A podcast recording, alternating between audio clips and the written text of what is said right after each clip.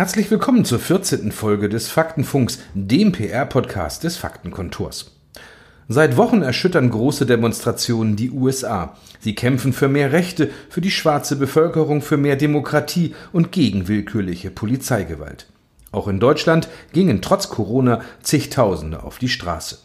Die Debatte um den alltäglichen Rassismus hat inzwischen den Sport, die Wirtschaft und viele andere Bereiche erfasst.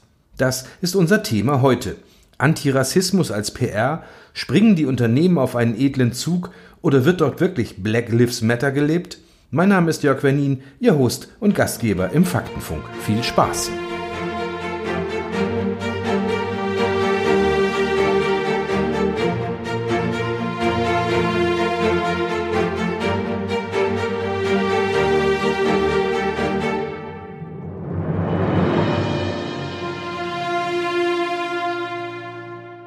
Der öffentliche Druck in den USA wurde zu groß. Der NFL-Club aus der Hauptstadt Washington DC, die Redskins zu Deutsch Rothäute, werden sich umbenennen. Auch das Logo, der Kopf eines amerikanischen Ureinwohners mit einer Feder im Haar, wird verschwinden.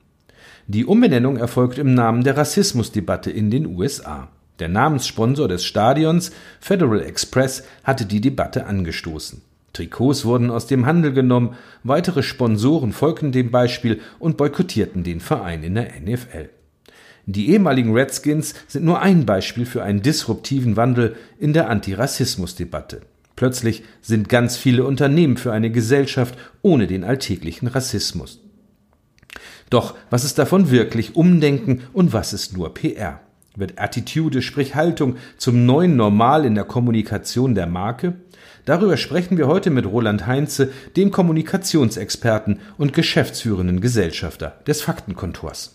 Herr Dr. Heinze, wird der Verbraucher in Zukunft bekannte Marken wie Uncle Benz unter einem neuen Namen im Regal suchen müssen oder vielleicht die Berliner U-Bahn-Station Mohrenstraße nicht mehr finden? Ah, ich glaube fast, äh, wir werden Dinge wie diese erleben, ähm, weil die Sensibilität gestiegen ist und es ja durchaus auch schon ähm, Diskussionen ähm, darüber gibt. Ähm, ich werde, äh, glaube allerdings auch, dass wir da punktuelle Veränderungen haben und uns jetzt nicht flächendeckend äh, auf neue Namen für alles Mögliche einstellen müssen. Viele Unternehmen haben ihre Bekenntnisse in den letzten Wochen großflächig und öffentlich kundgetan zum alltäglichen Rassismus. Wie glaubwürdig kommt sowas beim Verbraucher an, wenn ein Hersteller von Pflaster wie zum Beispiel die Firma Band-Aid in den USA jetzt Pflaster mit braunen und schwarzen Hauttönen statt Zartrose anbietet? Naja, erstmal ist es sehr klug, ähm, unter Reputationsgesichtspunkten auf die Erwartungshaltung der Verbraucherinnen und Verbraucher zu reagieren. Ähm, die ist in dem Thema eindeutig und ein gutes Reputationsmanagement reagiert darauf, weil natürlich das auch die License to Operate ist, also die gesellschaftspolitische License to Operate, die ein Unternehmen braucht, um ähm, Umsatz und Geschäft zu machen. Von daher glaube ich, ist es klug zu reagieren. Muss halt immer nur aufpassen, äh, dass Einstellungen und Taten dann auch zusammenpassen und man nicht was anderes propagiert, als man eigentlich denkt. Also es muss authentisch bleiben und wenn es nicht authentisch ist, sollte man von solchen Aktionen Abstand nehmen. Wer nicht mitzieht, wird abgestraft, entweder durch die Social-Media-Gemeinde wie der Kaffeekonzern Starbucks. Da war den Mitarbeitern das Tragen von Black Lives Matter Stickern verboten oder der Entzug von Werbegeldern durch T-Online beim Sender Fox. Hat der Protest der Menschen eine neue Macht inzwischen erreicht?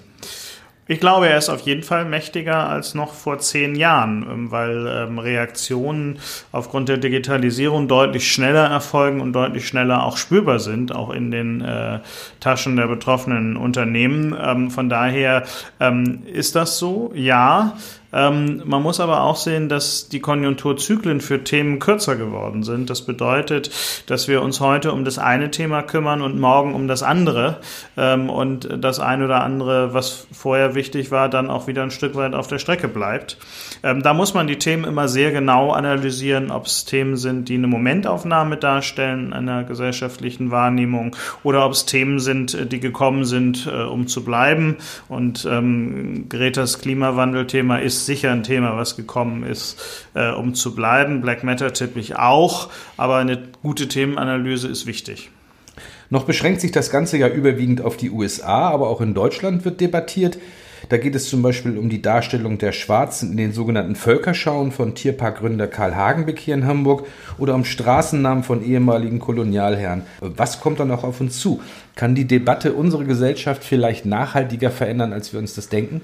Ähm, ja, sie wird sie sensibilisieren, das auf jeden Fall. Ähm, ob nun ähm, die historische Bewertung äh, von bestimmten Dingen, wie im Fall Hagenbeck, sich ändert, das mag auch noch sein. Ähm, ich glaube aber, äh, dass es hier einer sehr sorgfältigen Diskussion bedarf, wo man äh, zwischen aktuellem ähm, Rassismus und äh, historischem ähm, durchaus mal einmal genau hingucken muss, wie der Konnex heute noch ist. Und das ist die Herausforderung Herausforderung in dieser Debatte. Da glaube ich aber, dass auch alle ähm, sich darüber im Klaren sind. Wird es für die PR, also sprich für uns, einen Zwang geben, in irgendeiner Weise auf diesen Zug aufzuspringen und unsere Kunden dahingehend zu beraten?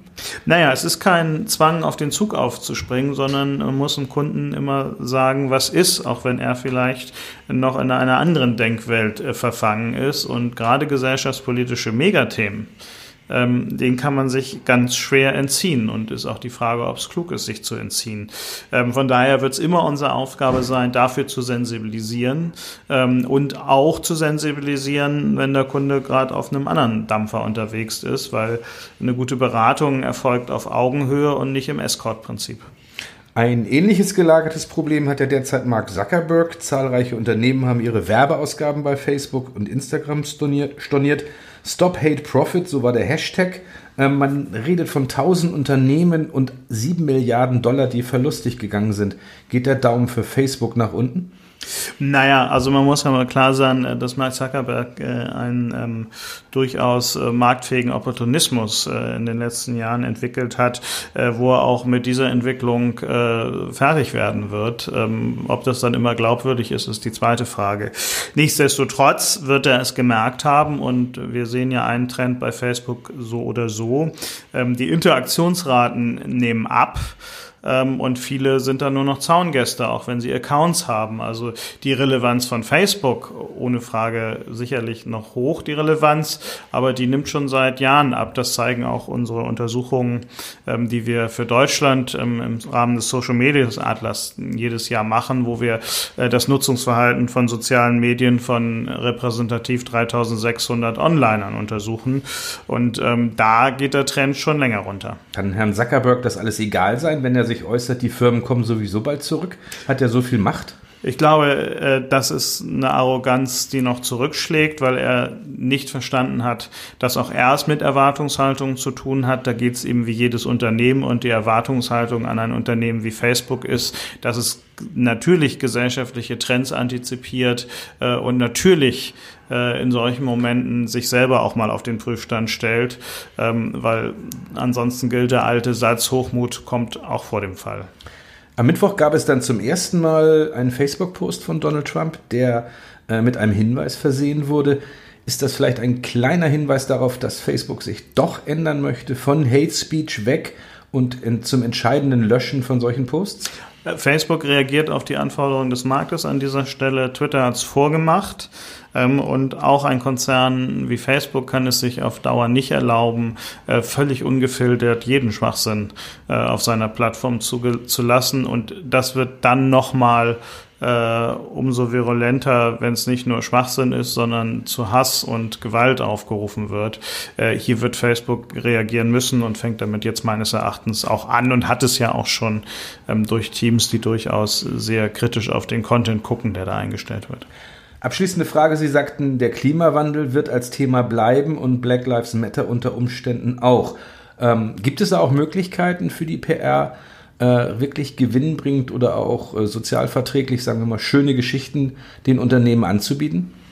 Naja, was heißt schöne Geschichten? Ähm, glaubwürdige Außendarstellung ist ja das Haupt, äh, ist, ist, ist der Hauptschlüssel, um in solchen gesellschaftspolitischen Debatten zu punkten. Und ähm, da wird selbstverständlich die Branche auch gefragt sein, hier A, ein gutes Monitoring hinzustellen, B, eine saubere Analyse und C, Inhalte, die funktionieren und glaubwürdig sind. Ähm, das können Unternehmen erfahrungsgemäß selbst nicht so gut, weil sie da schon in einer Blase unterwegs sind. Äh, und hier ist meines Erachtens die große Chance für gesellschaftspolitische Kommunikation und PR-Agenturen, die das können ähm, sind da einfach schlicht vorne. Herzlichen Dank, Herr Dr. Heinze, für den Blick hinter die Kulissen der PR in diesem Fall. In der nächsten Folge des Faktenfunks stellen wir Ihnen unsere neuen Kolleginnen und Kollegen von Kompaktmedien aus Berlin vor. Wie funktioniert die PR mit Behörden und Ministerien? Ich freue mich schon drauf. Mein Name ist Jörg Wernin, Ihr Gastgeber und Host im Faktenfunk. Bleiben Sie neugierig.